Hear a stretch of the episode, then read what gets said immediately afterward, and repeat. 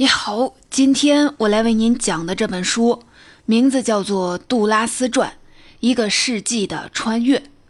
玛格丽特·杜拉斯这个名字啊，你肯定不会陌生。他是法国当代小说家、剧作家，也是导演。对全世界读者来说，他是二十世纪文学史上最著名的情人。八十年代初，他的小说开始翻译到中国，书里大胆的。爱欲的描写和对历史创伤的反思，让当时的中国读者感到了震惊。一九八四年，他的小说《情人》还获得了法国最重要的文学奖——龚古尔奖，国内掀起了第一次杜拉斯热。两年之内就出版了六种不同的《情人》的译本。一九九二年，电影版《情人》上映了，同时杜拉斯和小他四十岁的情人的恋情曝光了。在国内外，他都成了舆论关注的焦点。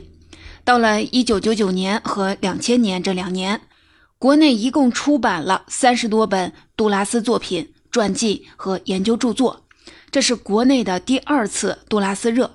他从此成了最受推崇的外国作家之一。女权主义者把他看成女性解放的旗帜，社会学家把他看作时尚变动的风向标，在文坛。魏慧、安妮宝贝代表的美女作家，把杜拉斯当成是身体写作、半自传体写作的楷模。杜拉斯受到的关注追捧，除了他的作品本身，跟他传奇的人生经历也分不开。他写了七十多部的作品，拍了二十部的电影，还有好几段的情史，但是人们还是觉得很难定义他。从一九八八年至今，杜拉斯的传记不断的涌现。而本期要为您讲的这本传记，呈现出的可能是最像杜拉斯的杜拉斯。这本传记是2014年杜拉斯诞辰一百周年的时候，由杜拉斯生前好友、法国著名的传记作家阿兰·维贡德莱。维贡德莱不仅很懂杜拉斯，也很会写传记。他研究杜拉斯四十四年，一共写了十余部关于杜拉斯的书。他也被称作是同时代最伟大的传记作家之一，还给加缪、兰波、萨冈、帕斯卡尔等很多人文领域的名人写过传记。维贡德莱认为，过去杜拉斯的传记不是沉湎于挖掘他私生活当中的秘密和政治上的背叛，就是把传记等同于法官的卷宗，这些肯定是不够的。他认为，理解杜拉斯最重要的是重视他内心的变化，而想要观察这种变化，他的作品才是唯一的指引。这本书有十三个章节，按照时间叙述了杜拉斯的一生。维贡德莱的语言很诗意，中间也有很多的文学批评，所以这本书并不好读。读完这本书，你最大的感受将会是，杜拉斯的一生之所以那么传奇，是因为他有一个鲜明的特点，那就是激情。激情是整个杜拉斯世界的核心。他激情的来源有三部分：殖民地、政治、爱情。下面我们就从这三个角度来讲一讲杜拉斯这个人物。先说第一个关键词：殖民地。杜拉斯是法国人，他生在一九一四年。那个时候正是帝国主义殖民的时代，第一次世界大战前夕，他并没有出生在法国本土，而是生在法属印度支那西贡西北部的嘉定。那个地方气候酷热，雨水丰沛，杜拉斯把那里称作“水乡祖国”。他十八岁之前都是在那里生活，殖民地生活的经历成了他生命的底色和创作的源泉。杜拉斯的家庭是白人殖民者的最底层，父母是小学教师，两人都是二婚，生了三个孩子。游手好闲却备受母亲宠爱的恶棍大哥，心灵手巧天真的小哥哥，还有他自己。他的两个哥哥后来都变成了小说中的人物。早逝的父亲永远缺席，大哥是个好逸恶劳的暴力大反派。小哥哥是杜拉斯永恒的爱，也是兄妹不伦之爱的幻想对象，象征童年的失乐园。但只有母亲的形象才是杜拉斯作品当中真正的核心。从他的处女作开始，母亲就再三的出现在他的小说里。杜拉斯七岁的时候，父亲在法国去世，母亲带着孩子们回法国继承了遗产。他们到达的地方叫普拉提耶，父亲在那里留了一处房产。杜拉斯逐渐的熟悉了法国的田园生活，这也是他的处女作《厚颜无耻的人》的故事背景。然而啊，这一家人没有真正的融入法国，长期的海外生活让他们觉得自己是一个异乡人。印度支那才是真正的家乡。一九二四年，全家重返印度支那，母亲被调到一所女子学校担任校长，用微薄的收入供养三个孩子。长子皮埃尔不学无术，流连鸦片馆。次子天真无能，而杜拉斯已经长成棕发黑眼的倔强女孩，经常的逃课，和小哥哥去丛林冒险。母亲在生活压力下逐渐的失控，经常打骂杜拉斯。一九二五年到一九三零年，母亲又被调走，调到一块位于湄公河三角洲的水草平原，在那里，母亲拥有了一块三百公顷的水稻种植租让地。希望靠着这块土地发财，但他被政府骗了。这是一块不毛之地，母亲成了殖民压榨的牺牲品。从此以后，他投入了一场反抗腐败殖民政府的持久战。然而，在殖民地社会，母亲的抗争如同以卵击石。不屈服的母亲打算建造一所堤坝，以抵抗大海对稻田的毁灭。这注定是败局。然而，这种顽固对杜拉斯造成了极深的影响。母亲的行为让杜拉斯领悟到某种宿命，他发现了人生巨大的、无法估量的荒谬。这个当时才十二岁的女孩开始对人类境况，尤其是后来被称为存在主义文学的主题，有了特殊的体验。母亲的遭遇就是她的成名作小说《抵挡太平洋的堤坝》故事原型。杜拉斯三十六岁的时候，加利玛出版社出版了《抵挡太平洋的堤坝》。这是一部献给母亲的书。杜拉斯在小说里把母亲塑造成了一个疯狂的神话人物，在稻田里游荡，是殖民主义的殉道者。同时呢，小说也是杜拉斯对印度支那岁月的深情哀悼。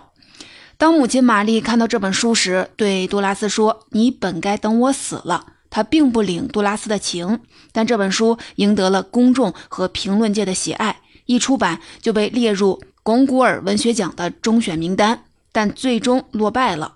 杜拉斯很长时间都对这个男人的文学奖心存怨恨，他认为这个奖不愿意颁给一个共产主义女性的作家。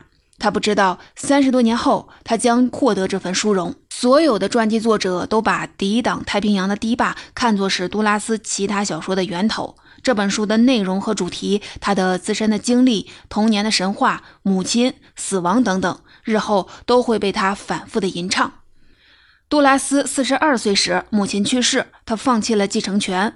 母亲的死也代表着杜拉斯跟他生命的起点殖民地和殖民时代彻底的告别了。杜拉斯的童年生活在不公正的殖民时代，因此他对经济、阶级、种族等差别有深切的感受。在初期的作品中显露出强烈的批判现实意识，晚年不断为底层边缘人摇旗呐喊。这些行为的源头都可以追溯到他早年在印度支那的经历。后来，杜拉斯的一生始终都在介入政治。下面，我们就进入理解杜拉斯的第二个关键词：政治。刚满十八岁，杜拉斯就回法国读书了。他定居巴黎，在大学读了法律、数学和政治学。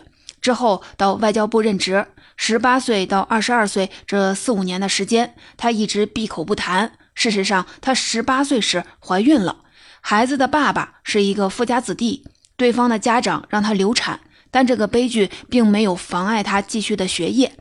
也是在这段时间，她认识了她未来的丈夫罗贝尔·昂泰尔姆。一九三零年代的巴黎喧嚣骚动，人们在二战阴影中不知如何应对。他们在烟雾缭绕的咖啡馆整夜的谈论法国时局。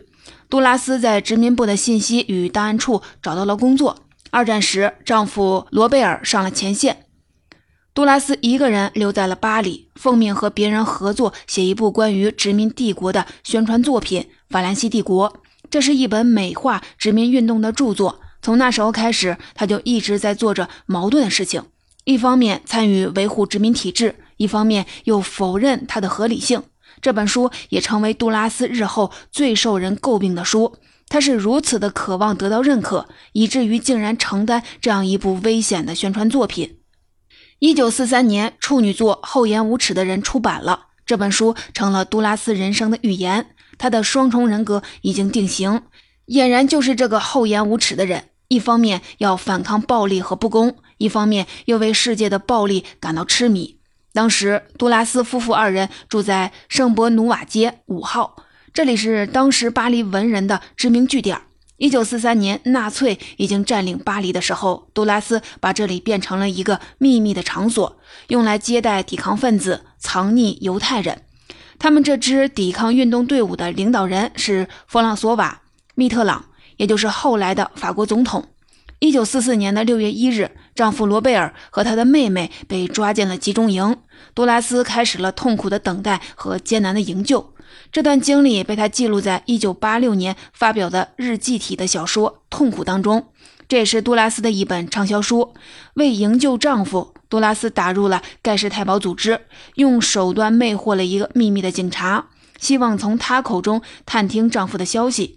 1945年的4月，密特朗在达豪集中营的一间棚屋找到了罗贝尔，他瘦的只剩37公斤。值得一提的就是，因为密特朗营救了她的丈夫，杜拉斯终生都对这位法国总统无条件的忠诚。一九八六年的二月到五月，他和密特朗进行了五次的谈话，触及了广泛的问题，谈到了往事、政治、死亡、冒险。谈话被发表在公共的媒体上，影响非常大。杜拉斯无法忘记丈夫的痛苦，她不辞辛劳地照顾他。集中营和毒气室的罪恶让杜拉斯为犹太人遭受的苦难感到了震撼。出于对边缘群体本能的爱和内疚，杜拉斯从此自称是一个犹太人。之所以觉得自己有犹太籍，是因为他认为自己也同样具有犹太特质，是被排斥、被诅咒的边缘人，一生都在逃亡、在流浪。后来，他书里的主人公也时常的会用犹太人的姓氏。二战之后，和当时的很多知识分子一样，杜拉斯也加入了法国共产党。在她的鼓动下，丈夫罗贝尔和情人迪奥尼斯也相继的入党。圣伯努瓦街五号成为了党支部，吸引了众多的知识分子。大家像兄弟姐妹般，整日的在一起喝酒聊政治。杜拉斯的好友这样形容那时的气氛。就像知识分子时期俄罗斯小说中所描述的那些党员之家一样，每时每刻都有三种思想、五个朋友、二十份报纸、三分愤慨、两句玩笑、十本书和一个煮水的茶炊进进出出。杜拉斯太过独立，太过桀骜不驯，他身上的一切都跟集体格格不入。慢慢的，他和法国共产党渐行渐远。一九五零年，杜拉斯被法共开除。但他终生都认为自己从心灵深处、从骨子里都是共产主义者。脱离法共的杜拉斯曾有过和政治的短暂分离。随着社会影响力的上升和现实情况的变化，1960年代，杜拉斯对政治的介入更深入。他关注莫斯科审判，关注苏联入侵匈牙利的事件，还援助阿尔及利亚民族解放斗争。他担任专栏作家，喜欢写社会杂文，关注人生存的境况。倾听边缘人的声音，而且始终的狂热。一九六八年的法国五月风暴来袭，五十四岁的杜拉斯依然是一个斗士。他公开指责美国对越南的战争，对右派的憎恨一如既往。他在后来的影片《卡车》里高呼：“但愿世界走向灭亡，这是唯一的政治。”他站在示威队伍的前头，配合大学生的暴动。然而啊，六月选举后，偏右派的戴高乐大获全胜。保守主义重新掌权，杜拉斯大失所望，埋首写作。第二年，他出版了《毁灭吧》，他说这是一部政治作品，意在表现革命的希望。很快，他又把小说改编成了电影，充满学生运动的那种喧嚣。海外观众赞赏他的革命精神，法国观众却反应冷淡。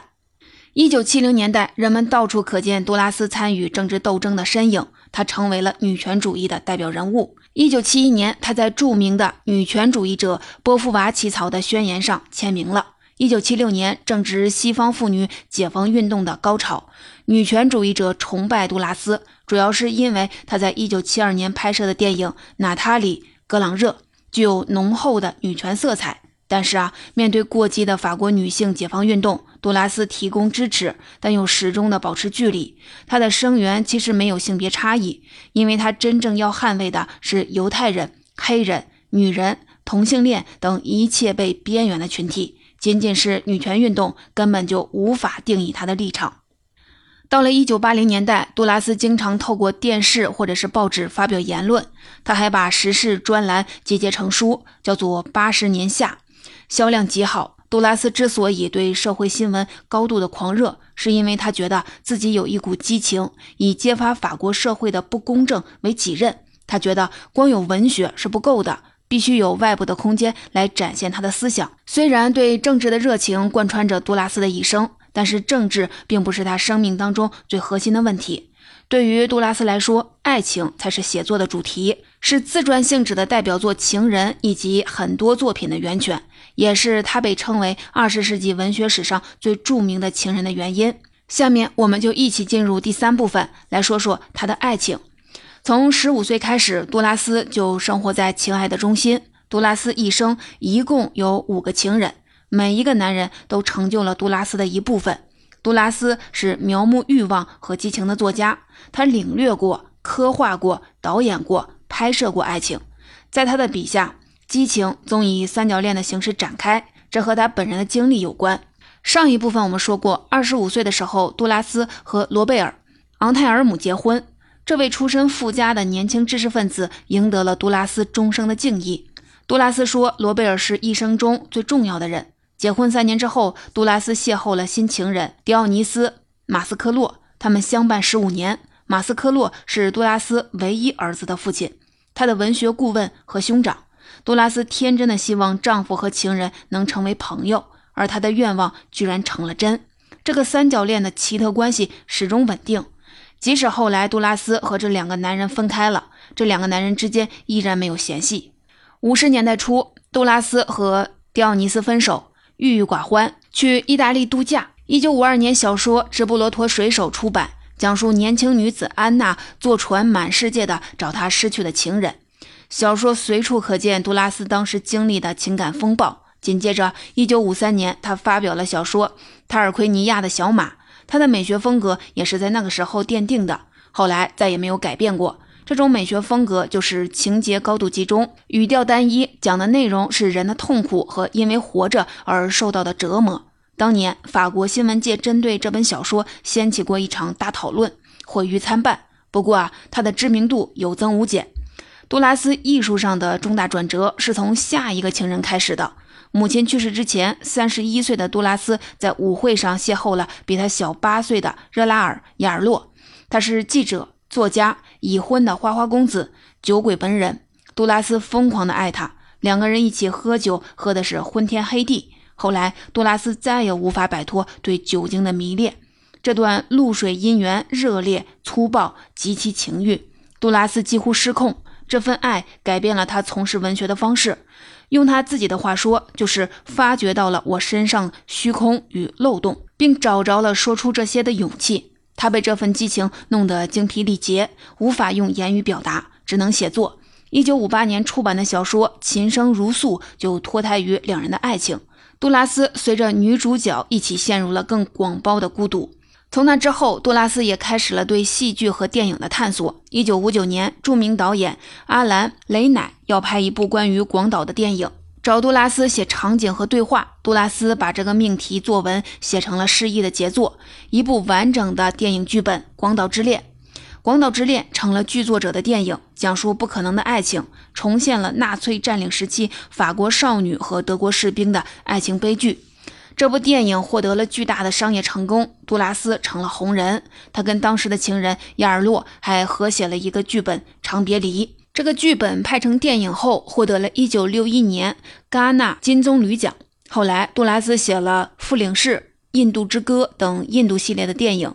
杜拉斯开创了一种电影类型，就是文学电影。他用电影的方式写书，用写作的方式拍电影，减少演员，甚至拍没有画面的场景。他抛弃商业电影的套路和叙事，追求的是不可言说的文学意境。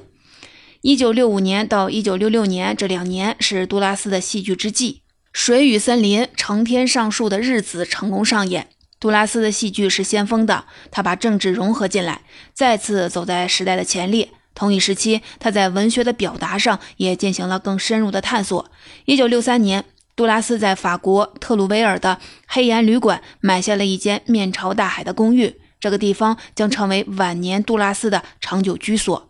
他在这里埋头写作，直至去世。一九六四年，杜拉斯发表《劳而之节》小说，又是关于爱情的三角游戏。以这本书为起点，杜拉斯开始了劳儿系列作品。精神分析学家。拉康认为，《劳尔之杰》是心理分析的典范，但杜拉斯说自己不懂精神分析，他只是在语言的深渊里越走越深，把广大的读者挡在了门外。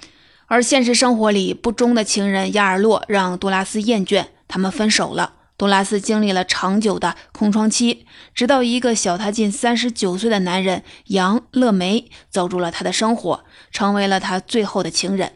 这个学哲学的大学生读了杜拉斯所有的书，给作家写了连续五年的信，直到一九八零年七月二十九日，年轻人叩响了杜拉斯黑岩旅馆的公寓大门，从此走入了杜拉斯的生活，也走进了文学。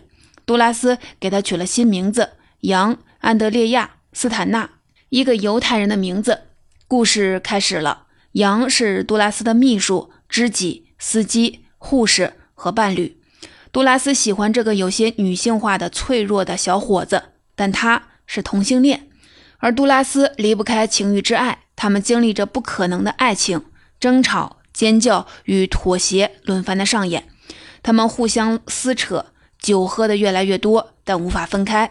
由于性取向隔绝了杜拉斯和自己的爱人，同性恋成了杜拉斯攻击的靶子。一九八二年，他写下了《死亡的疾病》，对同性恋的控诉充满着整本书。杜拉斯发胖了，不再换衣服，不洗脸，也不走路，整日的喝酒和看书。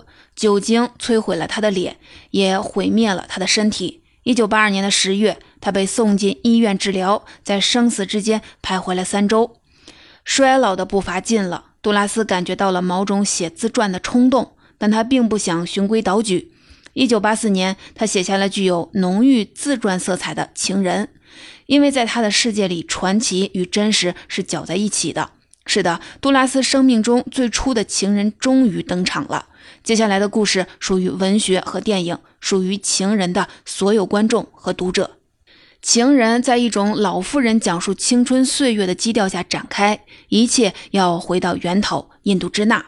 十五岁的杜拉斯在西贡的一所中学读书，在往返永隆和西贡的湄公河轮渡上，他邂逅了那个名叫黄水梨的中国人。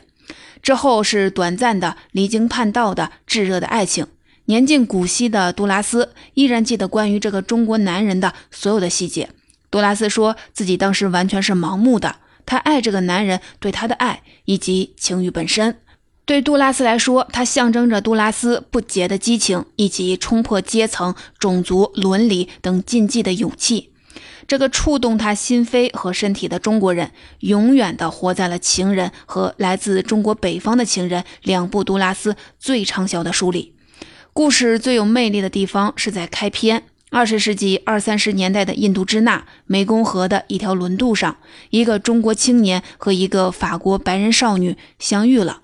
少女穿着寒酸，但举止透露出某种早熟的性感。男青年衣着体面，温文尔雅，衔一根英国的香烟，从一辆黑色的豪华轿车里走出来。后来，他们开始约会。女孩情感暧昧，男人却爱得疯狂。种族、年龄的距离和家长的反对，让他们注定无法结合。一年半后，女孩乘船回法国，他们也就分手了。这个故事对于杜拉斯意义重大。他不仅把这个故事留到晚年才开始动笔写成之后，他也不断的修改情人里的说法，为这段年少的恋情提供不同的版本。